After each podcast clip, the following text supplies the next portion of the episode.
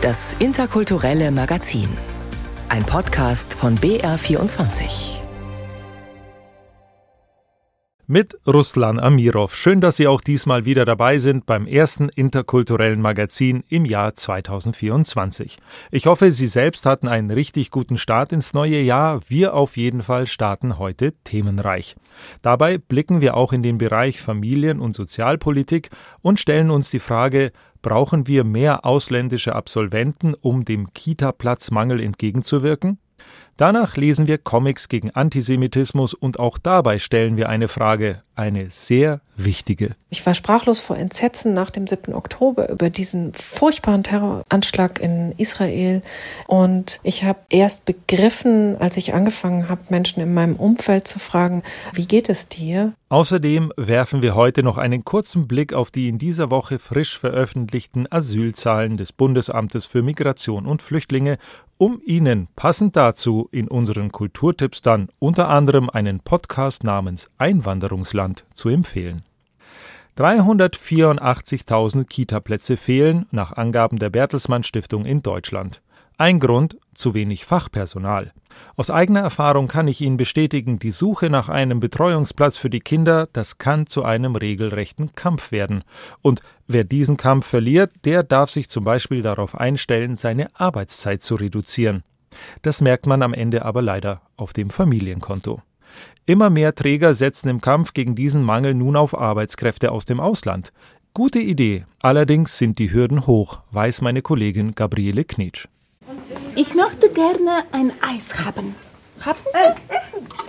Oh, danke schon. Und wie viel kostet dieses Eis? Drei Euro. Drei Euro. Bitte schon, für dich. Das ist auch. Dankeschön. Tetjana Koljesnikowa kniet auf dem Boden und spielt mit zwei Krippenkindern, die in einem kleinen bunten Zelt sitzen. Tetjana Koljesnikowa hat Spätdienst im Sternstundenhaus der Pfennigparade in München. Und ich möchte gerne noch einen Kaffee haben. Nein, das ist Tee. Ah, okay. Also dann Tee.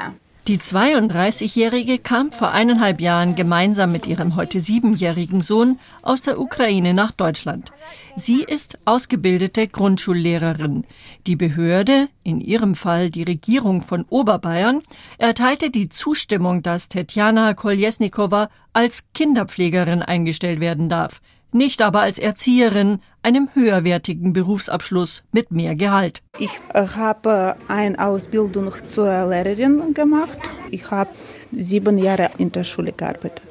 Für das Sternstundenhaus ist die ausgebildete Grundschulpädagogin ein Glücksfall, denn die Kinder mögen die Ukrainerin und im Haus herrscht akuter Personalmangel, sagt die Geschäftsführerin Susanne Schönwälder. Uns fehlen Erzieherinnen, uns fehlen Ergänzungskräfte, das sind sozusagen Kinderpflegerinnen oder heilpädagogische Helferinnen.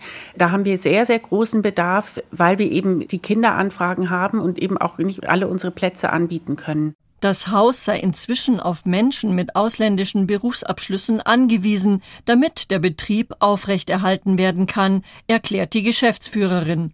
Aber die Hürden sind hoch, um Menschen aus dem Ausland in einer Kita zu beschäftigen. Der Beruf muss anerkannt werden, die Sprachkenntnisse müssen nachgewiesen werden. Und wenn Sie dann noch dazu aus einem Nicht-EU-Land kommen, kommen noch diese ganzen Arbeitserlaubnisthema, Visavergabethema mit dazu.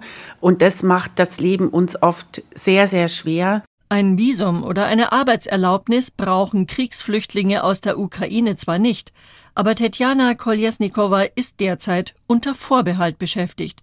Sie spricht zwar gut Deutsch, aber ihr fehlt das notwendige Sprachzertifikat für das sogenannte B2-Level. Maximal ein halbes Jahr ab Aufnahme der Berufstätigkeit hat sie Zeit, um diese Prüfung abzulegen. Auch für andere ausländische Fachkräfte im Haus ist diese knappe Frist ein großes Problem. Wir versuchen jetzt gerade händeringend zu versuchen, dass wir da einfach ein bisschen mehr zeitlichen Spielraum haben, damit die Menschen, die einfach alles geben, was sie können, etwas mehr Luft dabei haben, wirklich sich auf diese Prüfungen vorzubereiten. Auch in Peiting in der Kinderhilfe Oberland, einer Einrichtung der Diakonie, sucht man händeringend nach Personal. Auch hier werden Menschen mit ausländischen Berufsabschlüssen beschäftigt, sagt die Geschäftsführerin Anja Erntmann. Wir haben zum Beispiel eine Lehrerin aus Syrien, die bei uns arbeitet. Sie hat Grundschullehramt in Syrien studiert, wird bei uns so nicht anerkannt, obwohl sie auch das nötige Sprachlevel hat. Sie ist bei uns als Hilfskraft jetzt angestellt. Also auch nicht als Kinderpflegerin oder Erzieherin, sondern tatsächlich nur als Hilfskraft. Anja Erntmann ist hochzufrieden mit der syrischen Grundschullehrerin, die sehr gut Deutsch spricht. Sie würde sie gerne als Erzieherin anstellen. Aber das geht nicht, erklärt auf Nachfrage des BR das Landratsamt Weilheim-Schongau, das die Zustimmung erteilen muss. Die dortige Fachaufsicht für Kindertageseinrichtungen prüft jeden Abschluss jeder einzelnen Bewerberin. Das tut sie auf der Basis einer Liste mit verschiedenen ausländischen Berufsabschlüssen, die das Bayerische Landesjugendamt zusammengestellt hat. Grundschullehrerinnen aus Syrien dürfen nach dieser Liste zwar in Bayern als Kinderpflegerinnen beschäftigt werden, aber im Fall einer integrativ arbeitenden Einrichtung wie der Kinderhilfe Oberland eben nur als Hilfskraft. Anja Erntmann wünscht sich mehr Flexibilität bei der Anerkennung ausländischer Berufsabschlüsse, Besser fände sie ein Training on the Job. Grundschullehramt zum Beispiel ist ja auch gespickt von Pädagogik und Psychologie. Und auch wenn es in einem anderen Land erfolgt ist, so kann man ja trotzdem auch nachvollziehen, was Inhalte des Studiums waren. Und dann würden wir uns eher wünschen, dass es vielleicht noch mal eine kleine Prüfung oder irgendwas gibt, was die Leute absolvieren können, damit sie einsteigen können. Weil klar ist, dass wir einen eklatanten Fachkräftemangel haben und dass zigtausende von Erzieherinnen fehlen in den kommenden Jahren.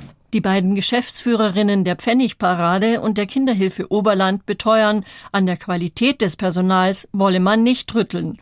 Die Bertelsmann Stiftung setzt sich seit vielen Jahren für eine gute Qualität der frühkindlichen Bildung ein. Nachfrage bei der Fachbereichsleiterin Annette Stein.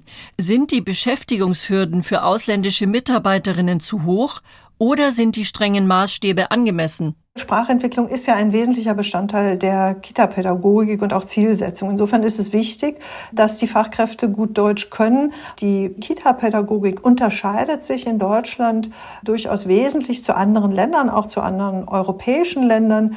Wir haben eine Kita-Pädagogik, die sich durch eine starke Förderung der auch der selbstbestimmten Entwicklung von Kindern angeht. Das ist in vielen anderen Ländern anders. Das heißt, die pädagogische Ausbildung, selbst die zur Erzieherin, sieht im Ausland oft anders aus. Die Bewerberinnen müssten deshalb in Deutschland nachgeschult werden.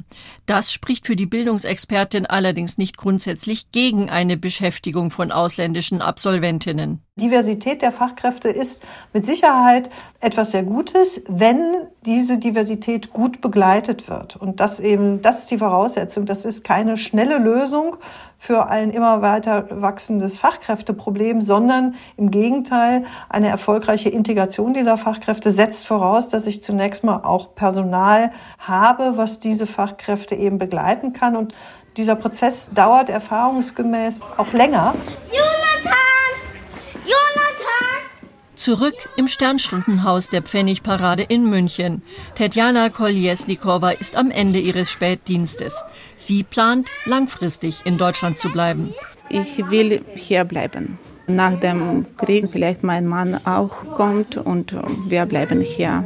Ich will als Erzieherin arbeiten. Wir bauen ein bisschen für deinen Zug.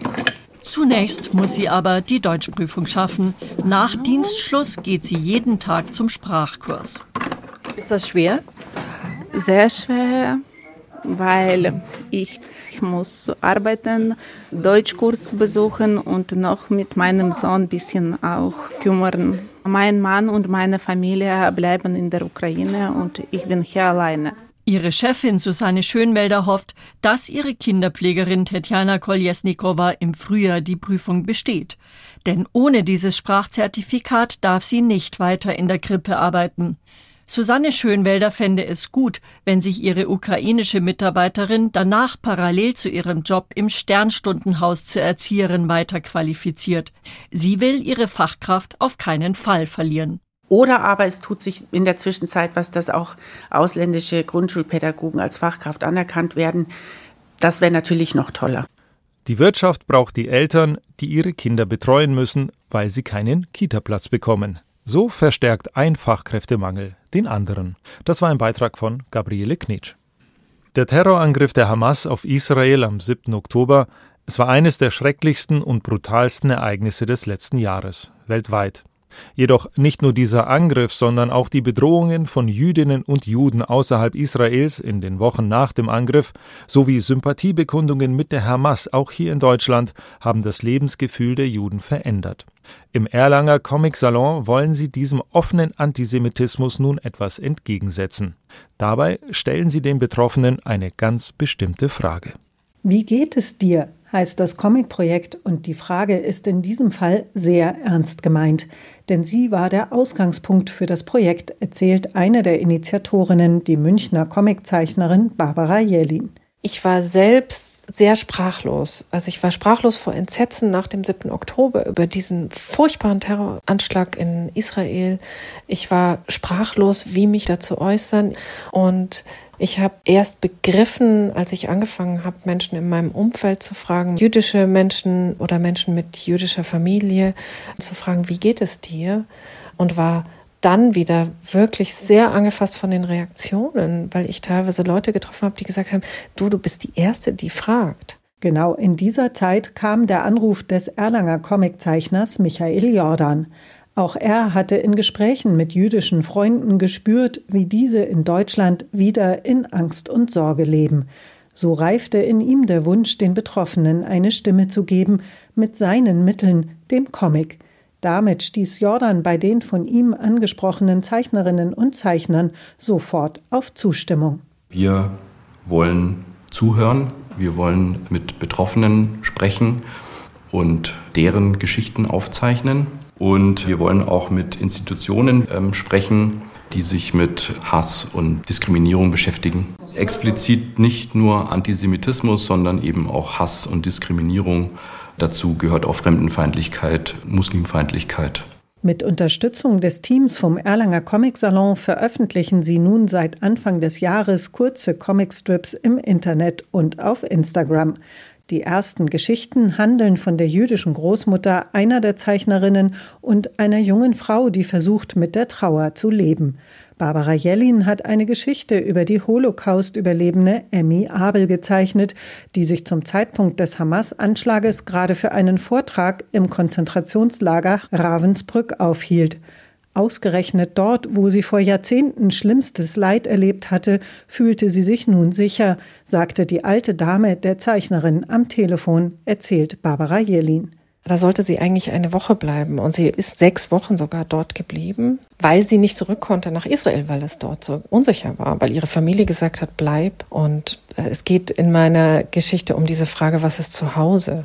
Emmys Zuhause, das wurde von den Nazis ausradiert zerstört das Zuhause in Israel ist eben gerade in sehr starker Unsicherheit und Entsetzen. Und äh, sie sagt aber auch, Deutschland wird für mich nie ein Zuhause sein, auch wenn ich da jetzt während dieser Zeit sicher war. Also diese wahnsinnige Zerrissenheit zu beschreiben und äh, der Comic endet mit dem großen Wunsch, dass sie sagt, mein größter Wunsch ist Frieden. Inzwischen haben 25 Comiczeichnerinnen und Zeichner zugesagt, sich an dem Projekt zu beteiligen. Wer selbst keinen Betroffenen kennt, dem er die Frage, wie geht es dir, stellen kann, dem hilft das Team vom Erlanger Comic Salon bei der Suche nach einem Gesprächspartner. Alle Künstler beteiligen sich ehrenamtlich an dem Projekt. Michael Jordan erklärt, was das Ziel ist. Wir wollen mit unserem Projekt gegen die äh, Spaltung der Gesellschaft einen Beitrag leisten.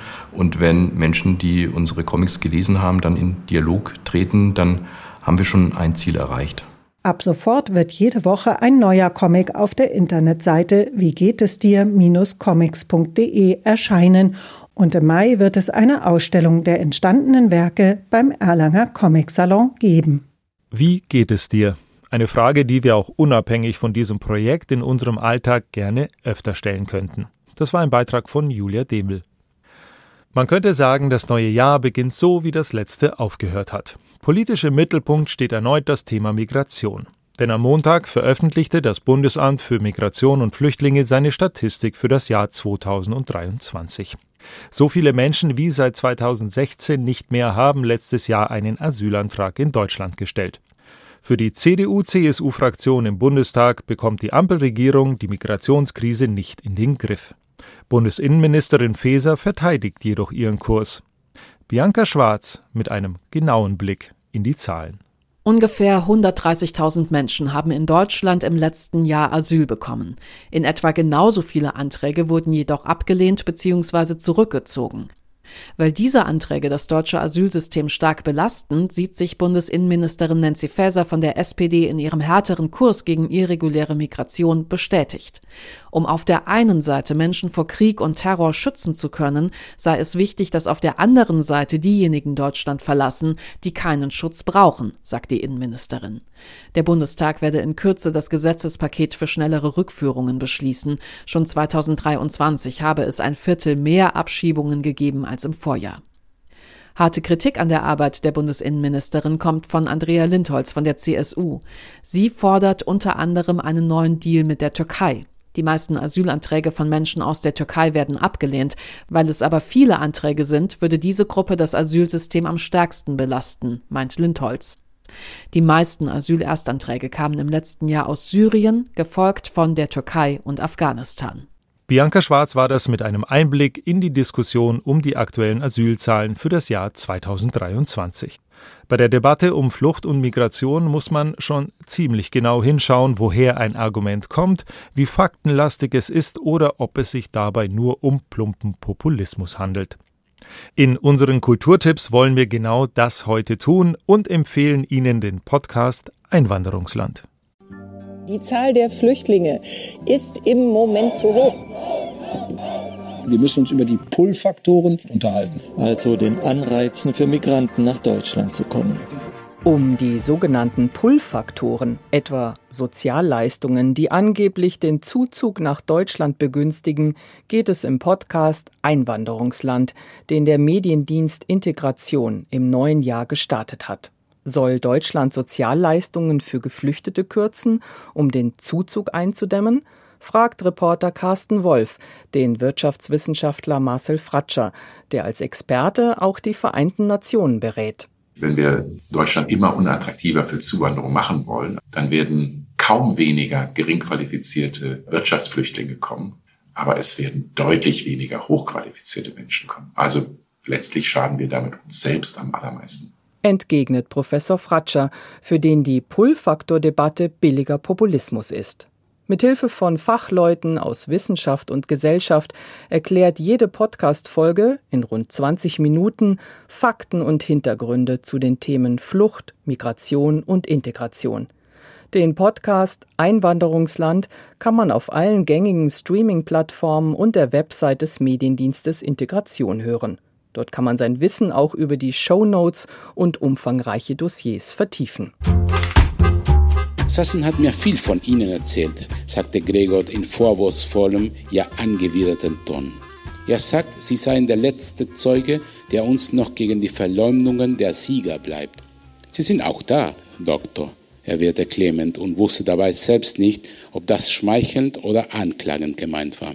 Liest Ariel Magnus aus seinem Roman Das zweite Leben des Adolf Eichmann – mit dem er am kommenden Sonntag auf der Lateinamerika-Woche in Nürnberg zu Gast sein wird. Ob sich das Gespräch zwischen Adolf Eichmann, der sich in Argentinien Ricardo Clement nannte, und Helmut Gregor alias Josef Mengele im Restaurant zur Eiche in Buenos Aires tatsächlich so oder so ähnlich zugetragen hat, ist nicht belegt. Dass sich dort aber zahlreiche SS-Angehörige und NSDAP-Funktionäre die nach dem Zweiten Weltkrieg nach Südamerika geflüchtet waren, zum gemütlichen Plausch trafen, hingegen schon, sagt Ariel Magnus. Der 1975 in Argentinien geborene jüdischstämmige Autor und Enkel einer Holocaust-Überlebenden hat sich intensiv mit den Schriften von und über Adolf Eichmann beschäftigt.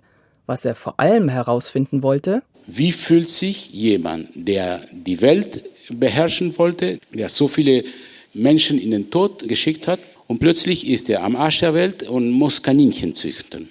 Und er fühlt absolut nicht, dass er etwas wirklich falsch gemacht hat, nur dass er seine Arbeit nicht zu Ende gebracht hat. Mit teils bitterböser Ironie führt Ariel Magnus seine Leser ins Innere des unbelehrbaren Nazis Adolf Eichmann mit seiner menschenverachtenden Ideologie.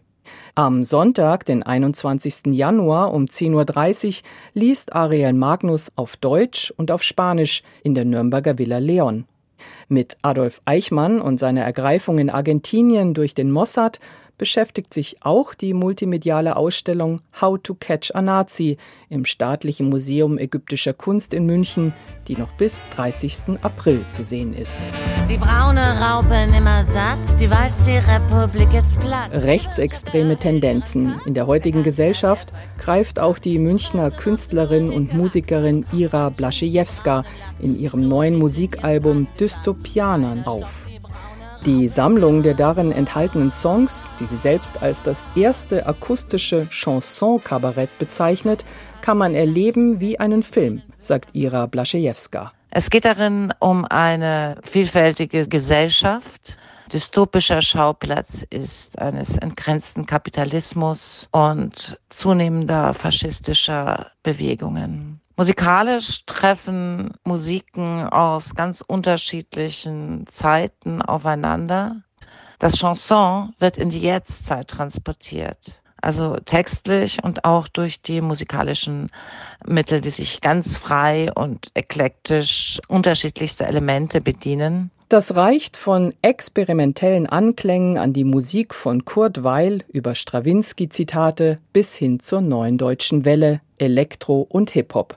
Für Ira Blaschejewska, die sich auch in den künstlerischen Genres des Theaters und der Malerei bewegt, ist das Dystopianern-Album es ist ein Zustand, eine Erkenntnis und eine politische Haltung.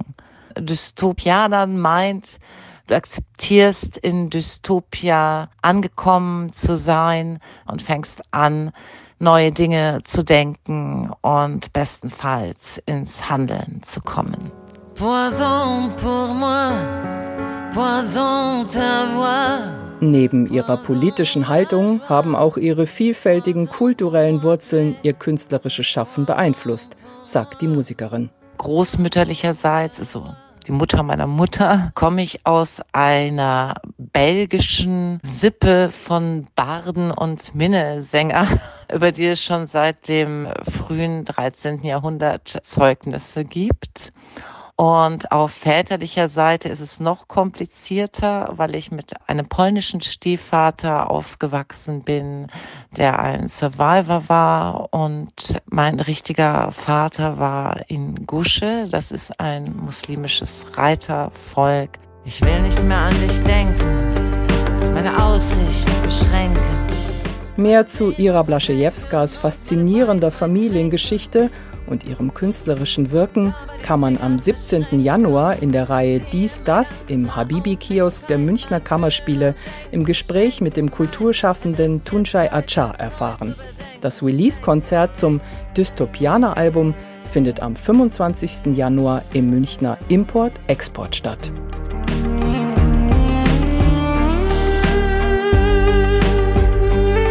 Dystopianern ist ein Zustand, in dem man anfängt, neue Dinge zu denken. Na, wenn das mal nicht ein erstrebenswerter Neujahrsvorsatz ist.